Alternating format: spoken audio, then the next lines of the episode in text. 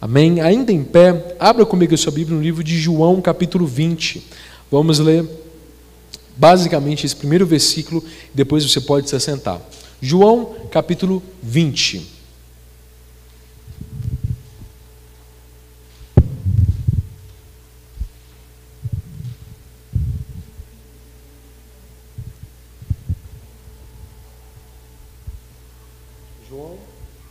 João capítulo 20, verso número 19, diz assim: Ao cair da tarde daquele primeiro dia da semana, estando os discípulos reunidos às portas trancadas por meio dos judeus, desculpa, por medo dos judeus, Jesus entrou, pôs-se no meio deles e disse: Paz seja com vocês.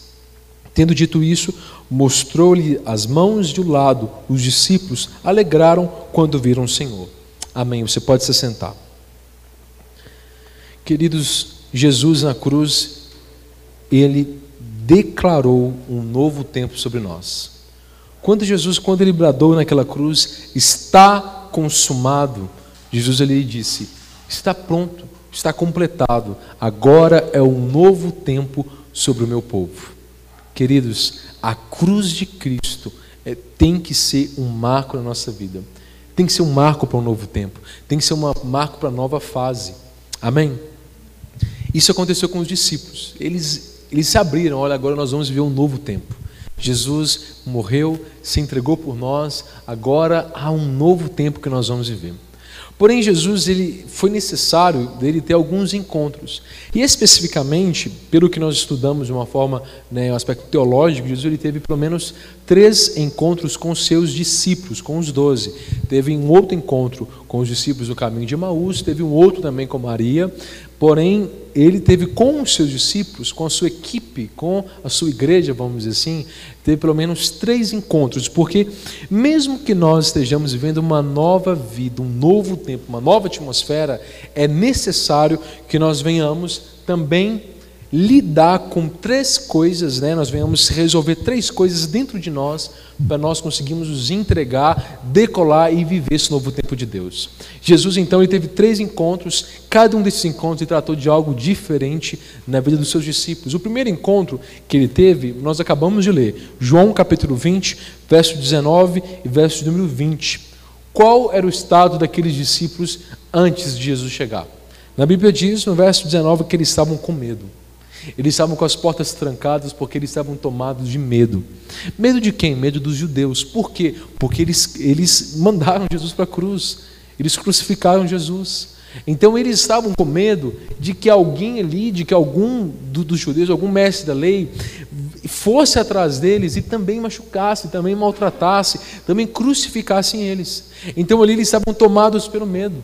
E Jesus ele veio e se entrou no meio deles para resolver o medo. Porque mesmo que eles viviam um novo tempo, mesmo que nós sejamos a nova aliança, debaixo da graça, olhando para Jesus, se isso, não for, se isso não for tratado dentro de nós, nós vamos viver uma vida com medo. Com medo de tantas coisas.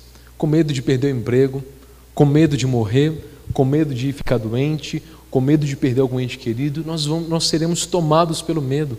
Hoje, quantas pessoas não estão com depressão, não estão com síndrome de pânico, não estão com várias doenças emocionais e psicossomáticas, porque um medo, um medo que uma mídia, uma mídia terrorista, né, que tem assolado, que tem espalhado as más notícias, que tem colocado medo nas pessoas, tem adoecido a população. É até interessante como o caso, né, como situações de pessoas que não têm a enfermidade do momento, mas elas acham que ela tem e aí elas apresentam sintomas. Tudo emocional. Olha que interessante. Por quê? Porque o medo, queridos, ele pode paralisar, com o medo pode gerar, pode desencadear coisas negativas, até mesmo na nossa própria saúde. E Jesus, ele sabia que a igreja não podia avançar com medo. E eu creio que Jesus está hoje aqui falando com você para você não ter medo. Não aceite sair desse lugar com medo. Jesus ele quer resolver, Jesus quer tratar o medo na sua vida. Amém. Você sabia que o medo, em última análise, mais profunda, sempre é o medo da morte? Ah, por que a pessoa tem medo de perder o emprego? Porque ela tem medo de passar necessidade, tem medo de passar fome e, consequentemente, morrer. Ah, porque ela tem medo de uma doença. Porque, na verdade, ela tem medo de que aquela doença a leve à morte. Ah, porque ela tem medo de uma viagem de estrada. Porque ela tem medo de que aconteça algum acidente. Porque a pessoa tem medo de. Porque ela tem medo da morte. Mas como foi que Jesus que ele tratou, como que ele lidou e resolveu o medo na vida dos seus discípulos? Veja só no verso 21. Tenta manter essa Bíblia aberta em João capítulo 20. A gente vai ler esses três encontros aí descritos. No verso 21 fala como que Jesus resolveu toda essa questão do medo na vida dos discípulos. Jesus colocou-se no meio deles e disse: Paz seja com vocês. Desculpa, lê o verso 20. Verso 20 ele disse: Tendo dito isso, mostrou-lhes as mãos e o lado. Os discípulos alegraram-se. Então perceba que na hora que Jesus chegou, ele mostrou as mãos, ele, ele mostrou o lado. Isso foi embora o mesmo, ficaram alegres, ficaram animados. Por quê? Jesus mostrou que o maior medo deles poderia ser vencido. Na verdade, já tinha sido vencido na cruz. Porque eles mataram Jesus e agora Jesus aparece lá. Ei, sou eu mesmo, olha só as minhas mãos, eu venci a morte. Olhe meu lado, sou eu mesmo, eu venci. Eu venci a dor, eu venci a enfermidade, eu venci a morte, agora a morte não pode me parar. No livro de Apocalipse diz que o Senhor Jesus é aquele que tem as chaves da morte, a chave do Hades. Ele tem a chave, ele tem, ele venceu. Queridos, nós não precisamos ter medo. Nós não precisamos ter medo da morte, ter medo de um vírus, nós não precisamos ter medo de passar fome, não. Eu não estou falando de irresponsabilidade e negligência. Não estou falando disso, estou falando de medo. Porque o medo paralisa, o medo supõe castigo, o medo acha, você acredita, é uma fé contrária. Você acredita que você vai, que vai dar errado. Você acredita que não vai dar certo. Enquanto, queridos, Jesus ele chegou e falou: Olha, paz sejam com vocês. Olha, eu venci. Eu venci. Quando, quando vier uma pontinha de medo na sua vida, lembra de Jesus. Olha para a cruz e você pode falar: Ele venceu, então eu também venci. Ele conquistou, é meu. Ele derrotou, eu também derrotarei. Eu posso, porque Ele venceu por mim. Amém? Não deixe o medo te paralisar. Não deixe o medo tocar, mexer com você. E é interessante como no verso 21 ele repete isso: paz seja com vocês. Toda vez Jesus que ele repete algo, ele quer frisar esse algo. Ele quer falar: olha, vocês precisam de paz e eu dou a minha paz a vocês. Jesus ele disse: a minha paz vos dou. Então a paz que nós temos, ela não vem de nós mesmos, ela vem de Jesus. Ela vem por causa da cruz. A paz que excede todo entendimento que o mundo não consegue compreender, que o mundo não consegue calcular como gente tem tanta paz é porque ela não vem de nós, ela vem de Jesus, ela vem do Senhor, da cruz. E ele diz: paz seja com vocês, assim como. Esse assim como no original é a palavra katos no grego, e a definição exata dela é exatamente como, na mesma medida, na mesma proporção. Então quer dizer que Jesus ele disse, Jesus ressuscitou, olha só, Jesus colocou no meio dos discípulos, mostrou que ele venceu a morte, mostrou que ele venceu aquelas feridas, e ele diz: Paz esteja com vocês. Paz esteja com vocês. Assim como, do mesmo modo que eu fui enviado, eu envio vocês. Agora eu te pergunto: qual foi o modo que Jesus foi enviado? Eu só vou citar. Você lembra Mateus 8, 23 e 27? Quando Jesus ele estava dormindo barco no meio de uma tempestade. Lembra? O que aconteceu? Os discípulos acordaram, Jesus tomado pelo medo, Jesus levantou, repreendeu aquela incredulidade deles e com uma palavra ele acalmou a tempestade. Então, se Deus enviou Jesus dessa forma, com autoridade sobre as circunstâncias, você também tem essa autoridade. Amém? Ah, mas a circunstância não está cooperando. Você tem autoridade para repreender a circunstância, repreender a tempestade, repreender aspectos naturais. Você tem autoridade. Lembra no livro de Mateus, capítulo 15, versos 32 a 39, onde tinha uma multidão de 5 mil homens e Jesus ele multiplicou pães e peixes para alimentar aquela multidão? Você lembra disso? da mesma forma. Lembra? João 20, 21. Da mesma forma. Então você não precisa ter medo de passar necessidade. Não precisa ter medo de que lhe falte alguma coisa. Não precisa ter medo de um aspecto financeiro. Não tenha medo. Assim como, da mesma forma que Jesus multiplicou os pães e os peixes, Deus também pode fazer assim na sua vida. Da mesma forma, no mesmo patamar, no mesmo nível, você também pode. Você também é enviado. E você lembra de todos os enfermos que se deparavam com Jesus, que clamavam, ele o que acontecia? Ele curava. Ele curava. Nós não precisamos ter medo de nenhuma doença, nenhuma. Nós precisamos olhar para a cruz e falar que assim como ele venceu, nós também vencemos. Nós também vencemos. E aqui no verso 22 diz: E com isso, falando de Jesus, João 20, 22, e com isso soprou sobre eles e disse: Recebam o Espírito Santo. A igreja precisa receber o Espírito Santo, que é só o Espírito Santo que traz essa paz, que traz essa convicção. E que ele diz: se perdoarem os pecados de alguém, estarão perdoados. Se não os perdoarem, não estarão perdoados. Sabe por que muitos também têm esse medo da morte? Porque tem medo para onde eles vão. Jesus ele declarou: olha, acabou.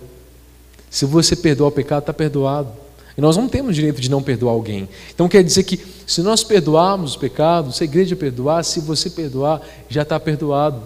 Então Jesus ele, ele venceu.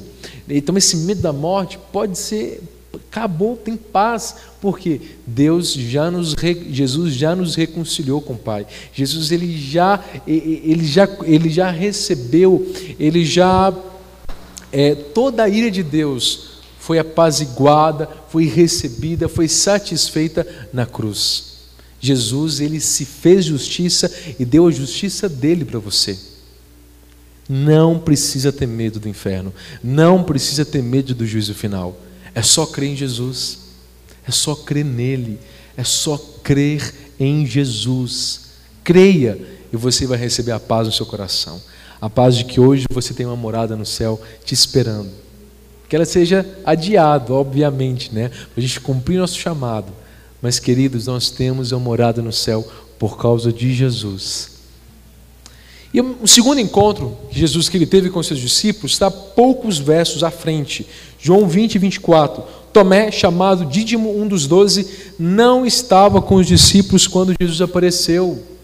Meu Deus, olha só. Jesus ressuscitou no domingo, no domingo Jesus apareceu e Tomé faltou no culto. Queridos, alguns irmãos acham que é irrelevante estar ou não presente no culto, mas todas as vezes que nós nos ausentamos a encontros, a lugares que, lugares que a gente se encontra como igreja, a nossa fé diminui.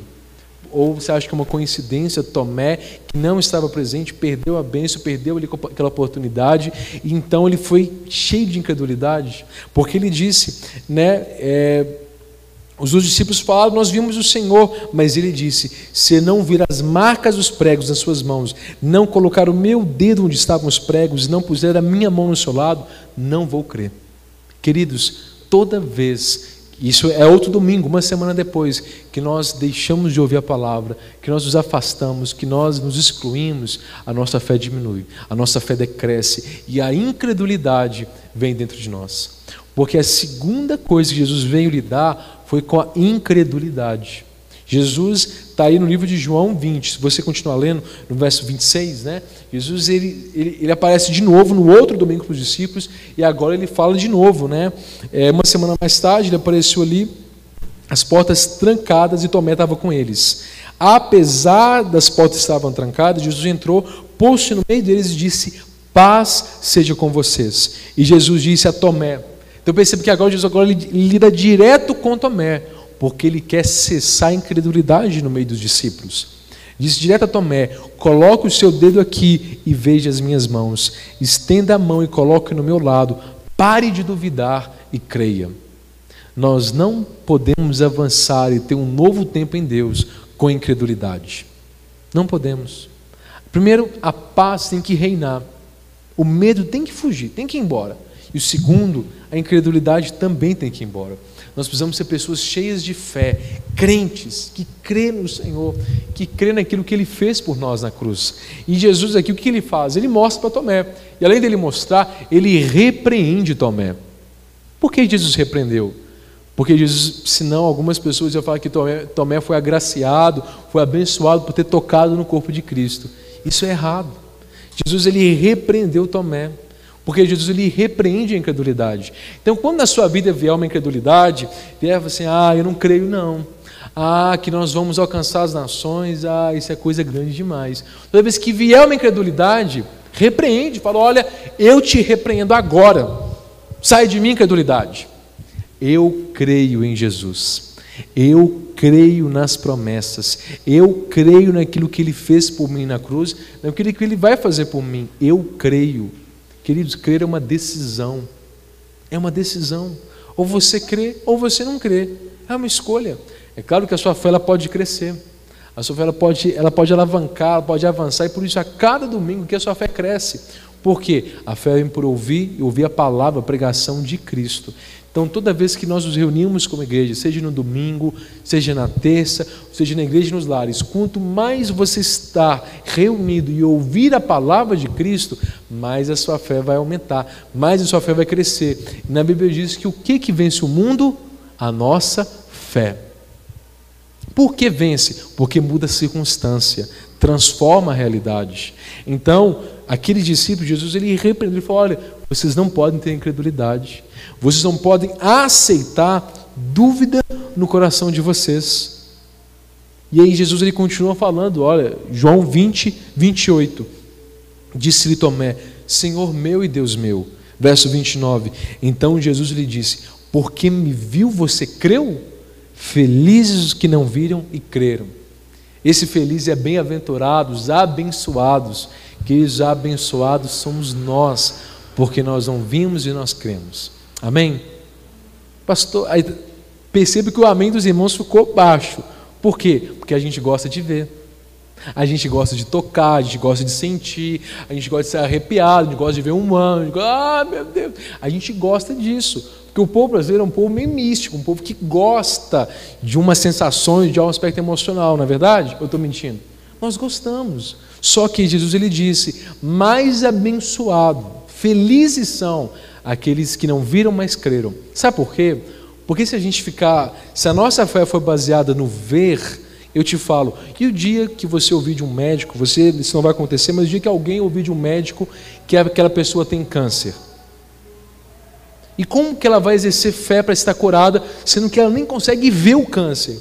Que se você vê uma ferida, a sendo curada, você, nossa, hoje diminuiu, hoje está menos, glória a Deus. Eu, você está vendo aquele progresso. E quando você não consegue ver, a sua fé vai embora? Você não consegue ativar, você não consegue responder e mudar aquela circunstância, porque a sua fé está baseada na vista? Está baseada na visão? Não.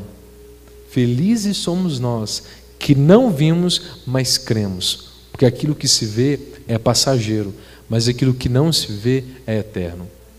Então, quando você consegue olhar para a sua casa, olhar para a sua família e ver que todos ali já servem ao Senhor, e você se enche de fé, você crê, você acredita, queridos, isso é louvável, isso vai trazer a existência, a, a, a, isso vai trazer a materialização neste plano natural, porque já é uma realidade do mundo espiritual e você teve fé. Nós somos salvos pela graça por meio da fé. A fé é um canal. Então, se nós, se nós flertarmos, nós brincarmos com a incredulidade, nós estamos rompendo, estamos mexendo com esse canal de promessas. E aí algumas promessas vão se cumprir, outras não. Algumas coisas vão acontecer, outras não. Porque para algumas áreas nós permitimos incredulidade e para as outras não. Não pode ser assim. Jesus disse: Tomé, porque você viu, você creu, Jesus repreendeu. Repreenda toda e qualquer incredulidade na sua vida. Amém? Você é abençoado por não ver, mas crer? Você é. Você é. Porque, se, como eu falei, eu repito: se você se apegar na ótica natural, uh -uh, pouca fé. Perceba que os discípulos, mesmo andando com Jesus e vendo tanta cura, tanto milagre, tanto sinal, ainda são homens de pequena fé. Por quê? A fé deles ainda estava baseada na visão. Tanto estava que os outros viram e creram. Tomé não viu, não creu. Por isso que nós somos mais abençoados.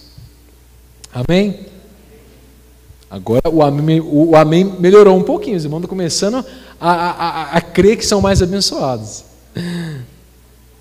E o terceiro encontro com Jesus, você vai ver logo no capítulo posterior, João capítulo 21. Jesus ele veio lidar com o chamado. Então, o primeiro encontro, ele veio acabar com medo. E você não pode aceitar que você saia daqui com medo. Não, não, não. Jesus já veio resolver o medo na sua vida. Agora você está cheio de paz. Agora você tem uma convicção daquilo que Cristo fez por nós. Como ele venceu, você também venceu. Agora também a incredulidade foi embora. Você não é mais incrédulo, você é crédulo. Né? Brincadeira, você é crente, você tem fé. E a sua fé é capaz de mover montanhas, é uma fé que move o mundo, que transforma, que vence as circunstâncias. Você tem essa fé. Amém? Mas agora, um terceiro aspecto, não menos importante, Jesus vem lidar agora com o chamado. Né? Quando nós falamos de chamado, João capítulo 21, isso é descrito. Obrigado. O que, que acontece acerca desse chamado? Os crentes mais pentecostais de épocas antigas sabem muito bem o que é chamado, né? Ó, oh, chamado, aí tudo, tudo gira em torno do chamado, mas alguns não entendem que esse chamado quer dizer um convite, uma convocação celestial para nós desempenharmos uma função. Pastor, que complicado. Não. Então, resumindo, é quando Deus te chama para você fazer alguma coisa para Ele. Tá? Resumindo nosso português, Deus te chamou para você fazer alguma coisa. Seja ficar na mesa, seja tocar, seja ficar na porta. Deus chamou para você fazer alguma coisa. Então agora Jesus agora ele fala com um chamado. Porque aqueles discípulos já tinham paz, não tinham mais medo, já tinham fé, não eram mais incrédulos, mas agora vamos ver que no verso 21 o que estava acontecendo. Ó, João 21, 1. Depois disso, Jesus apareceu novamente aos seus discípulos, à margem do mar Tiberíades. Foi assim: estavam juntos Simão, Pedro, Tomé, chamado Dídimo, Natanael, de Caná da Galileia, os filhos de Zebedeu e outros dois discípulos. Ele disse, e o Pedro disse: Vou pescar, disse-lhe Simão Pedro. E eles disseram: Nós vamos com você. Eles foram e entraram no barco, mas naquela noite não pegaram nada. O contexto, se você pular para o verso 7, você vai ver que, que quando João, discípulo a quem Jesus amava, disse a Pedro: É o Senhor Jesus está ali na praia. Simão Pedro, ele, ouvindo isso, ele vestiu a capa que havia tirado e lançou-se ao mar. Por que eles estavam pescando? Porque eles estavam frustrados. Se você olhar que depois, poucos versos à frente, Jesus ele restaura Pedro então perceba, Pedro já tinha fé, Pedro já tinha paz, mas para Pedro ele ainda estava frustrado ministerialmente. Ele estava decepcionado porque ele tinha negado Jesus três vezes. Ele havia sido usado por Deus, mas agora não. Ele já havia pisado na bola, cortou a orelha lá de, Malco. Agora ele não estava muito legal. Mesmo que ele tivesse cheio de fé, tivesse cheio de paz, Deus agora, Jesus agora falou: olha, não é só fé e paz Agora é chamado, é propósito de vida, é destino, é o que está dentro de você, que você faz para mim. Então, aquele contexto, eles não foram pescar para passar o tempo, não foram pescar porque eles estavam com vontade de comer peixe. Não, eles foram pescar porque eles estavam frustrados ministerialmente. E essa capa é, por exemplo, a primeira capa, primeira não, primeira Reis 19, 19, quando Elias chamou Eliseu, ele lançou a capa. Ali era um símbolo de autoridade, era um símbolo de um convite. É como aqui agora, eu devia ter jogado a capa sobre a minha esposa e falar: vem cá e me segue. Seria a mesma coisa. Você joga a capa, joga o convite, um chamado, uma autoridade, que é o convite para aquela pessoa exercer e se posicionar, ter a postura agora de um servo de Deus, de um ministro. Então Pedro tirou aquela capa, mas agora ele colocou de volta, porque agora ele vai ter um encontro com Jesus. Vamos ver agora o que, que Jesus fala, qual que é a conversa de Jesus com eles. Vamos voltar para o versículo 4, em João capítulo 21, verso de número 4. Diz assim: Ao amanhecer, Jesus estava na praia, mas os discípulos não o reconheceram. Ele lhes perguntou: Filhos, vocês têm algo para comer? Eles responderam que não. Primeira coisa, não estava no script, não estava na ideia, mas olha só que Deus gracioso e lindo. Tem gente que acha que se não servir, Deus não abençoa, Deus não cuida. É mentira, tá? Os discípulos, eles não estavam servindo, eles estavam frustrados, cuidando da própria vida deles. E o que, que Jesus estava fazendo? Jesus estava na praia falando: ha, agora que vocês não estão fazendo nada, agora vocês vão comer o pão que o diabo amassou. Não é isso? Mas tem, tem muita gente que prega, né? Mas não. Jesus estava na praia preparando o café da manhã deles. Queridos, mesmo que você fale, eu não vou servir, ainda assim o amor de Deus não muda por você. Ainda assim Ele vai estar tá preparando uma refeição para você. Ainda assim Ele vai estar tá te guardando, vai estar tá ali próximo, porque Ele ama a sua vida. Não tem nada a ver com aquilo que você faz. Isso é muito bom, que você está agradando ao amado da sua alma. Mas Jesus ele está lá, mesmo sem ele estar cuidando da vida deles, ele estava lá preparando uma bênção para eles. Aí continua aqui no verso 6. Ele disse: Lancem a rede do lado direito do barco de vocês, e vocês encontrarão. O que eles fizeram? Lançaram e não conseguiram recolher a rede, tal era a quantidade de peixes. Perceba que Jesus ele foi muito específico. Lance a rede para qual lado? Direito. O lado direito na Bíblia é um lado que simboliza, né, que fala do lado do favor, lado da graça. Jesus está à destra de Deus. Tem vários versículos, como Salmo 118, 16, que diz: A destra do Senhor se exalta, a destra do Senhor faz proezas, o braço forte do Senhor, é o braço que ele age. Salmo 63, 8: A minha alma te segue de perto, a tua destra me sustenta. Então, esse lado direito fala o lado do favor. Algumas pessoas se frustram no ministério, se frustram servindo a Deus, porque vivem pescando do lado esquerdo.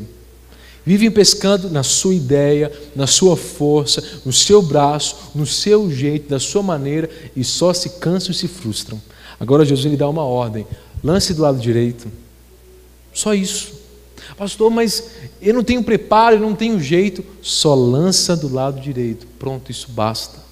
Ele vai fazer, ele vai trazer os peixes, ele vai te dar uma pesca que você não tem nem ideia como. Mas como que aconteceu? Ninguém consegue explicar. Foi do lado do favor, foi do lado da confiança. Então Deus está te chamando para a obra, para o ministério, todos aqui. Deus está convidando todos aqui, queridos, para receber essa capa, para exercer o ministério, para exercer um chamado, e vai, mas vai confiante que Ele vai fazer através de você. Não é a sua teoria, não é a sua filosofia, não, Ele vai fazer através de você, é Ele que vai fazer.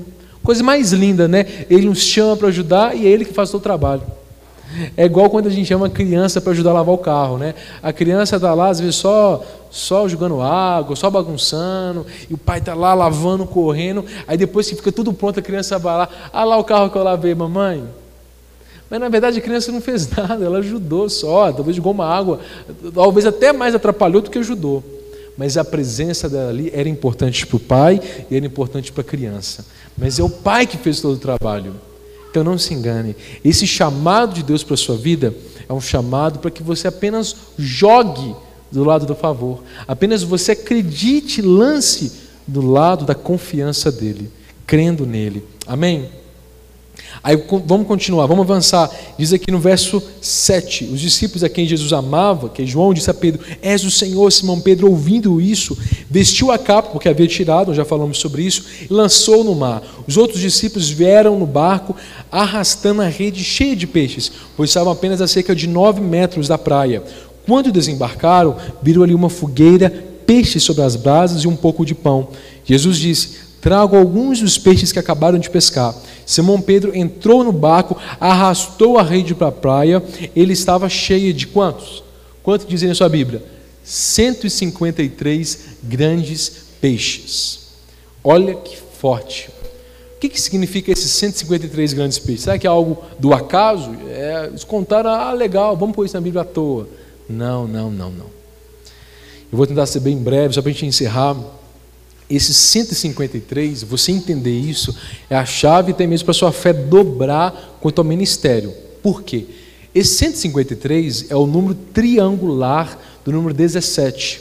O que é o número triangular? Eu não vou conseguir explicar de uma forma detalhada, isso é uma progressão aritmética. Quer dizer que o quê? Quando você soma todos os números que estão atrás, você vai ter um resultado. Por exemplo, o número triangular de 2 é 2 mais 1 é igual a 3. O número triangular de 3 é 3 mais 2 mais 1 é igual a 6. O número triangular de 4, você soma. 4 mais 3 mais 2 mais 1. Então, quando você segue essa linha, até chegar no número 17, então o número triangular de 17 vai ser 153.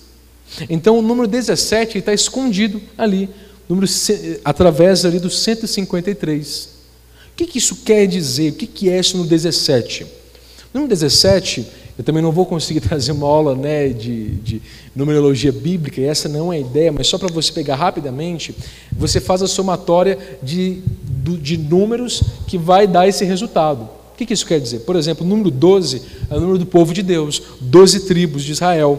E quando você soma com 5, que é o número da graça de Deus, dos cinco ministérios, você vai ter a graça aplicada aos homens. Número 17, quando você soma o número 10, que é a plenitude do homem, 10 dedos, né?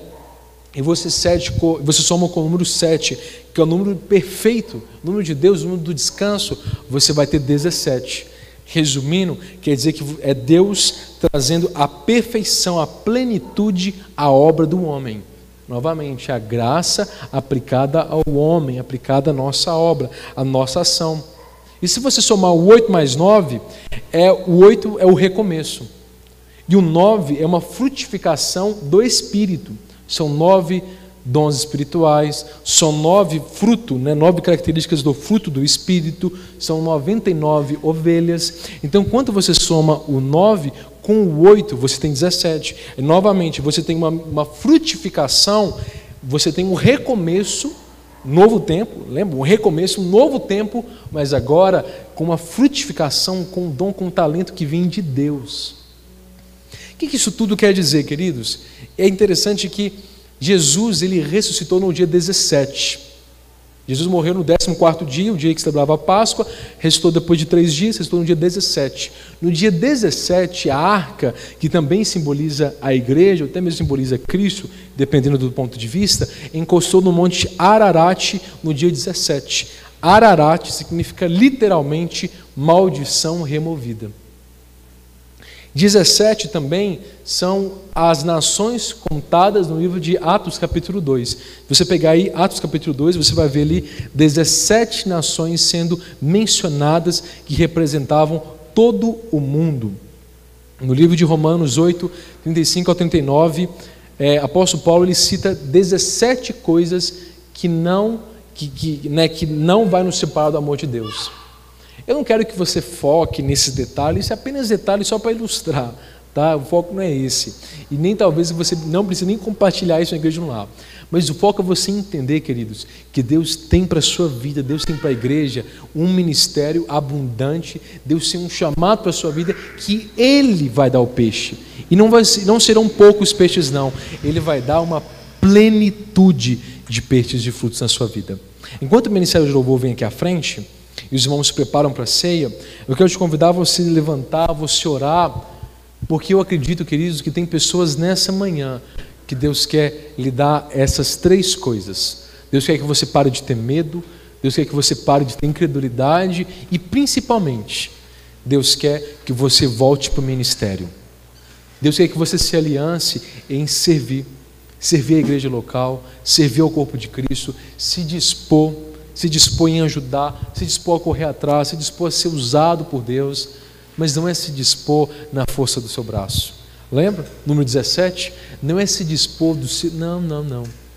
É se dispor crendo, crendo que você está do lado do favor, crendo que Deus vai te usar, crendo que a frutificação não vai ser pequena. Talvez quando, quando alguns irmãos não compreendem esse aspecto da frutificação que eu ministrei por último, Talvez vocês achem loucura passar para church. Não tem nada a ver com, com uma igreja jovial, não tem nada a ver. tem a ver com a frutificação abundante que Deus já nos deu. Deus já nos deu uma frutificação abundante do lado direito e do número 17, onde é uma, é uma frutificação abundante debaixo da graça. Querido, não deixe o medo te paralisar, não deixe a incredulidade paralisar e nem deixe a frustração de pessoas, de líderes, de pastores, de ministérios parar aquilo que Deus tem para a sua vida. Quero declarar que você não é um pescador de peixes. Não, não, não. Você é um pescador de homens. Você é um ministro, não para servir a uma empresa simplesmente, não para servir a uma instituição, não. Você é um ministro para servir a Deus. Você é um ministro para fazer parte da expansão do reino dele. Deus tem coisas grandes para fazer no nosso meio. Deus tem grandes coisas para fazer na nossa vida, queridos. Isso é fato, isso é notório. Mas Deus quer levantar todos. Deus quer levantar todos. Passou todos. Na Bíblia fala que agora é uma geração, um povo santo, nação santa, sacerdócio real. Deus quer que todos sejamos usados por Ele. Pastor, mas eu não sei falar. Nem precisa falar. Nem precisa falar. Mas se disponha, fala, Pai, eu quero.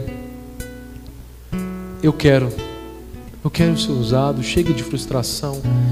Chega de amargura. Chega de trauma. Chega, chega. Eu me rendo. Eu vou vestir essa capa. Vou vestir essa camisa.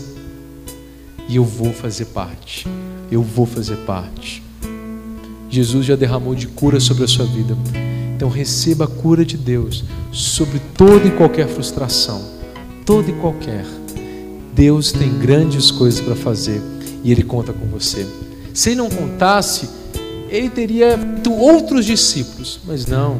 Ele foi atrás de Pedro que o negou, ele foi atrás de Tomé que nem acreditou, ele foi atrás de alguns que duvidavam mesmo, duvidavam dele, falavam: Ah, eu não creio não.